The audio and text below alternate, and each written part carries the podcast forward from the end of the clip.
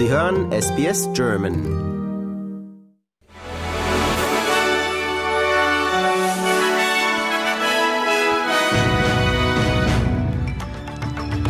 Sie hören den SBS German Newsflash an diesem Montag, dem 27. November. Mein Name ist Adrian Plitzko.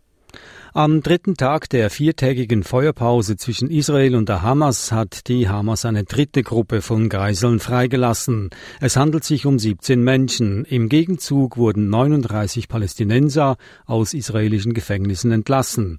Israel geht davon aus, dass noch etwa 180 Menschen in der Gewalt der Hamas sind. Laut der Vermittler im Golfemirat Katar ist eine Verlängerung der Feuerpause auf bis zu zehn Tage möglich.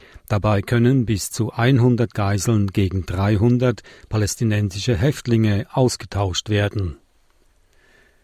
Der deutsche Bundespräsident Frank-Walter Steinmeier hat bei seinem Besuch in Israel den Schulterschluss mit dem Land demonstriert. Israel kämpfe gegen eine existenzielle Bedrohung und habe jedes Recht, sich zu verteidigen, sagte Steinmeier. Hamas dürfe ihr erklärtes Ziel, nämlich die Auslöschung Israels, nie erreichen. Der israelische Präsident Isaac Herzog dankte Steinmeier und die Bundesregierung für die klare Haltung im Gegensatz zu den Anführern anderer EU-Länder, die gegenüber Israel eine doppelte Moral und Heuchelei zeigten. Der Betreiber des Online-Dienstes X, Elon Musk, wird bei einem Besuch in Israel Premierminister Benjamin Netanyahu und Präsident Isaac Herzog treffen. Dabei soll beraten werden, wie der zunehmende Antisemitismus im Internet bekämpft werden kann. Im Zusammenhang mit dem Gaza-Krieg war es auf X zu einer Zunahme von Falschinformationen und Hassbotschaften gekommen. Der Vorsitzende der Grünen, Adam Band, hat sich gegen Behauptungen gewehrt, seine Partei schließe die Augen, wenn es um Antisemitismus geht. Der ehemalige Botschaft in Israel und liberale Abgeordnete Dave Shama hatte den Grünen vorgeworfen, den Staat Israel im Konflikt mit der Hamas zu dämonisieren.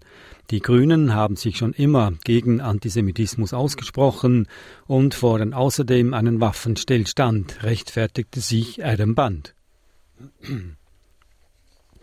Mike Besalla ist als Bundesinnenminister entlassen worden, nachdem ein Verstoß gegen den Verhaltenskodex festgestellt wurde. Auslöser war ein SMS-Skandal, aus dem hervorging, dass Pezzullo über einen Zeitraum von fünf Jahren wiederholt Lobbyarbeit für seine Abteilung betrieben habe. Die Bundesregierung gibt weitere 225 Millionen Dollar an die australische Bundespolizei und die australische Grenztruppe, um die Freilassung von Einwanderungshäftlingen zu überwachen.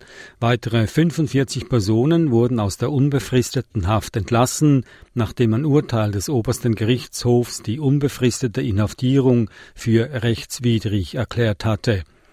Die Entscheidung vom November sieht vor, dass die Freigelassenen auf unbestimmte Zeit Ausgangssperren unterliegen und elektronische Überwachungsgeräte tragen müssen. Die Gesamtzahl der freigelassenen Personen liegt derzeit bei 138. Ein heftiger Wintereinbruch hat Teile Osteuropas ins Schneechaos gestürzt. In Bulgarien, Rumänien, Moldau und der Ukraine sind mehr als 1000 Ortschaften von der Stromversorgung abgeschnitten. Große Teile der ukrainischen Schwarzmeerküste sind lahmgelegt worden. Rund um die Hafenstadt Odessa brachten Schneestürme den Straßenverkehr zum Erliegen. Auch Deutschland erwarten in der kommenden Woche Minusgrade, Regen, Schnee und Frost.